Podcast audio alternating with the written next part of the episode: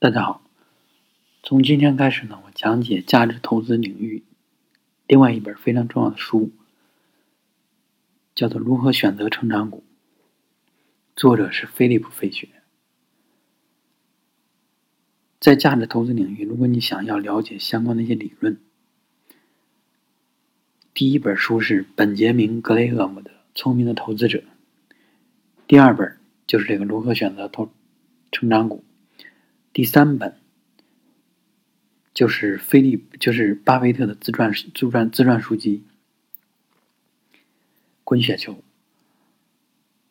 前两本书可以看作是价值投资理论的大师写下的，而巴菲特呢是用他的一生去践行这两个理论，并且把两个理论结合在一起，所以他才取得了今天的成绩。另外两本书呢，我也有专辑正在讲。你也可以去关注、去收听。那巴菲特呢？可以这么说，巴菲特有有一句话经常说，就是“前人栽树，后人乘凉”。那给他栽树这两个人，一个人就是格雷厄姆，一个人就是费雪。费雪是出生于一九零七年，他的父亲呢是一个医生，所以家庭环境还是不错。然后。他当时是对股票痴迷，其实是始于小时候，然后在他姥姥家，听见他舅舅和他姥姥谈论这个商业的前景，以及相关的股票收益，所以从那时候起呢，他就开始买卖股票。然后他大学是在斯坦福的这个商学院商学院读的，那会儿那个商学院是成立不久，所以呢，他就在毕业的时候。去到了他们家乡的一个银行去做这个，就是投资分析这种相关的工作，也就是后来的这个证券分析师。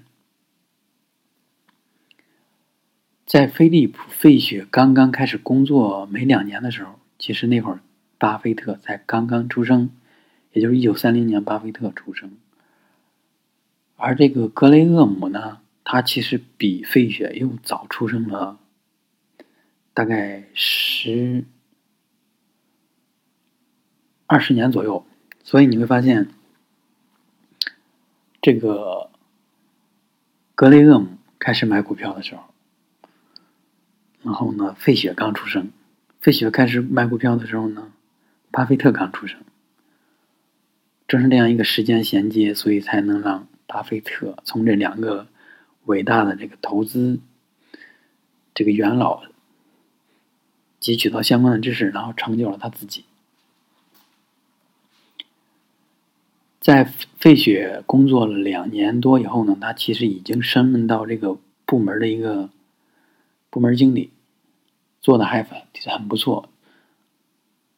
再后来呢，就有人来挖他去，高薪请他去做，去到别的公司，然后他就去了，在那边做了没几个月。其实就是正好遇到一九三零年那个股票崩盘，然后他也就失业了。其实，在这个股票崩盘之前，他自己已经分析到了，就是股票未来肯定会出现崩盘。但是他当时的判断呢是说，应该离崩盘还有一段距离，所以呢，他就买了很多股票，就是也也就是把自己的几千美元都买了三只股票。后来崩盘以后，自己的损失也很大。这个失业以后呢，他自己又去找了一些文职的工作，但是他发现自己呢，就是不太感兴趣。其实他自己在做这个证券分析的时候，他就发现，哎，这个做传统的这些证券分析或投资这个经理啊，他们只懂得这个股票的价格，而对于这个股票背后的公司的价值，他们是忽略的。所以他相信，基于当他当时的一个判断，就是说，如果我开一家这个投资顾问的公司，那应该很有前景。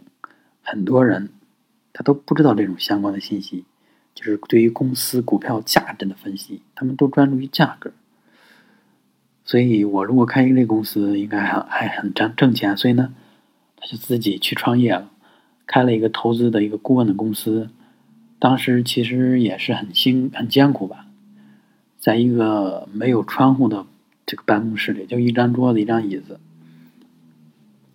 就开始了他自己的这个股票投资生涯。其实当时他的父亲是反对他做这个的，就觉得这东西都是赌博。但是他还是一意的孤行，然后自己坚持去做这个事儿。到了后来呢，其实一开始做的还不错，就是有很多人来找他。但是正好遇到那个二战珍珠港事件以后呢，他就去被迫服役。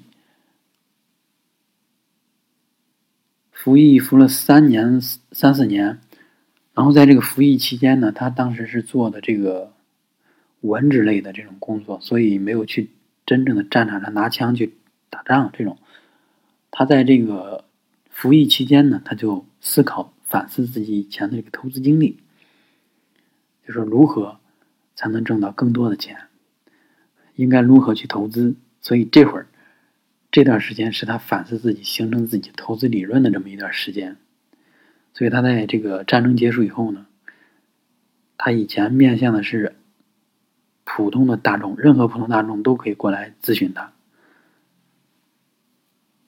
通过他进行股票投资，然后挣取这个佣金。但后来他想的是说，他只需要少数的一些客户，高价值的客户，然后就把这些客户服务好，专心于他的价值投资。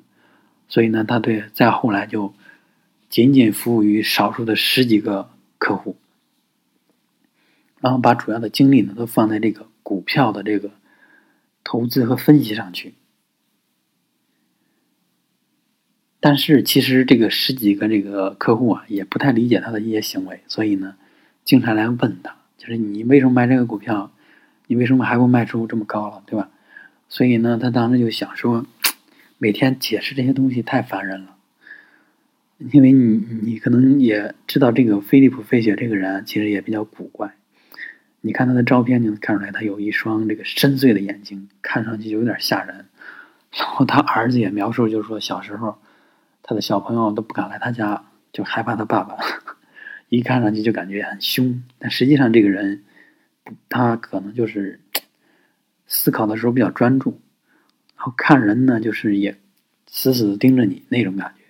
但实际上这个人的心眼还是不坏。刚才跑题了，就是讲的是飞利浦飞雪，他集中客户这个去去投资价值，然后后来就是由于客户经常来问他问题嘛，他觉得有点烦，所以他就把他的价值投资理论呢，想的是说我能不能写出来，这样的话呢，我就给我的这些客户去看，让他知道我是怎么想的，我就不用每天去跟他们解释我为什么要这样，我为什么不那样，对吧？所以他就把自己的这个理论进行了梳理，然后写成了这本书。就叫做这个 common stocks and Common profits，意思就是说这个普通股和不普通的利润。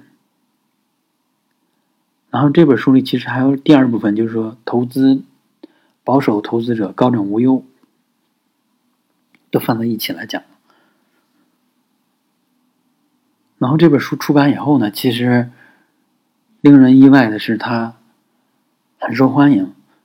然后是那个登录了各种财经类的这种就是书籍的畅销畅销榜单里边去，那，很多这个他的名声也就是这时候起来的。但是他这个人呢比较低调，也就是说他不会去接受各种媒体的采访，他就专心去做他的价值投资。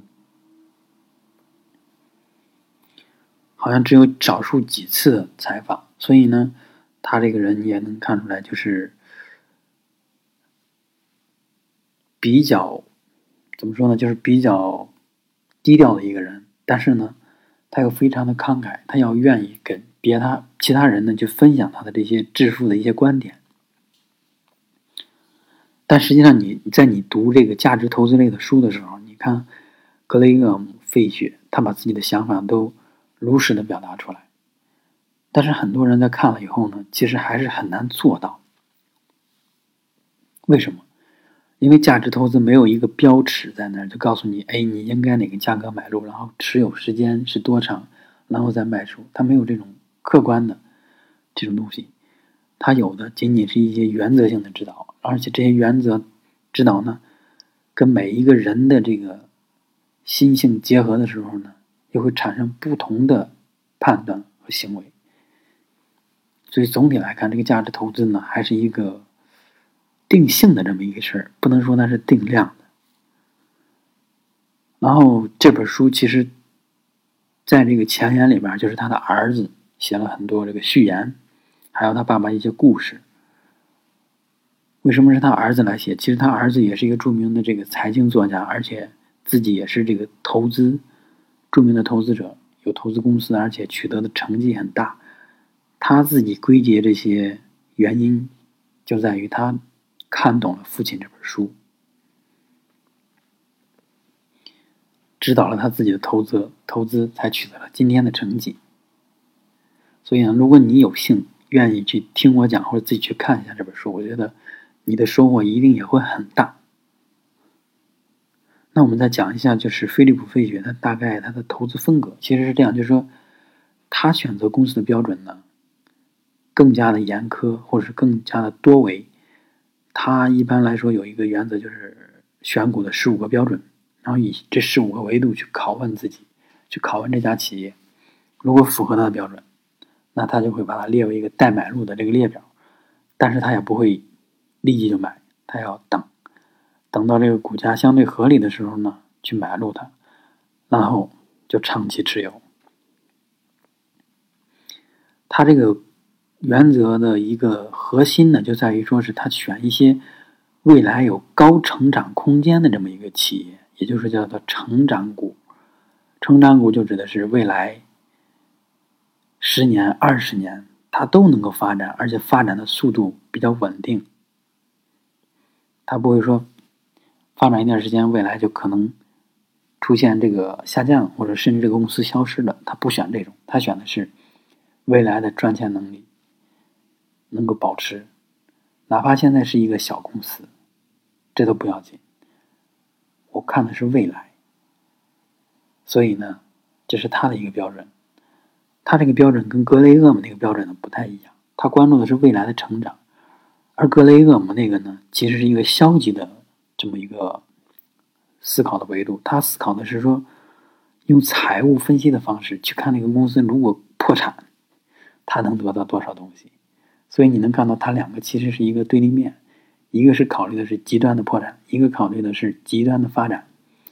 因为不断的发展就能积累财富，就能增加每股净资产，最终推动你的价格的上涨。比如他持有的这个摩托罗拉，持有了三十多年，增长了将近二十倍。但是呢，就是在他晚年的时候啊，其实他已经。他儿子的描述就是说，是受身体的影响、思维能力的影响，投资的战绩不如之前。也就是在五六十年代的时候，他那个投资的成绩是最辉煌的时候。但是在他老了呢，他可能是受这个身体啊、智力这种影响，所以他的投资成绩还不如以前。也就是用他儿子话，就是说，还不如不买卖，获得的这个收益更高。再说一点，就是他刚才讲的是说，他他这个中年时期的一些这个投资特点，但是到了他晚年，就是更老的时候，八十岁左右的时候，他已经得了老年痴呆症。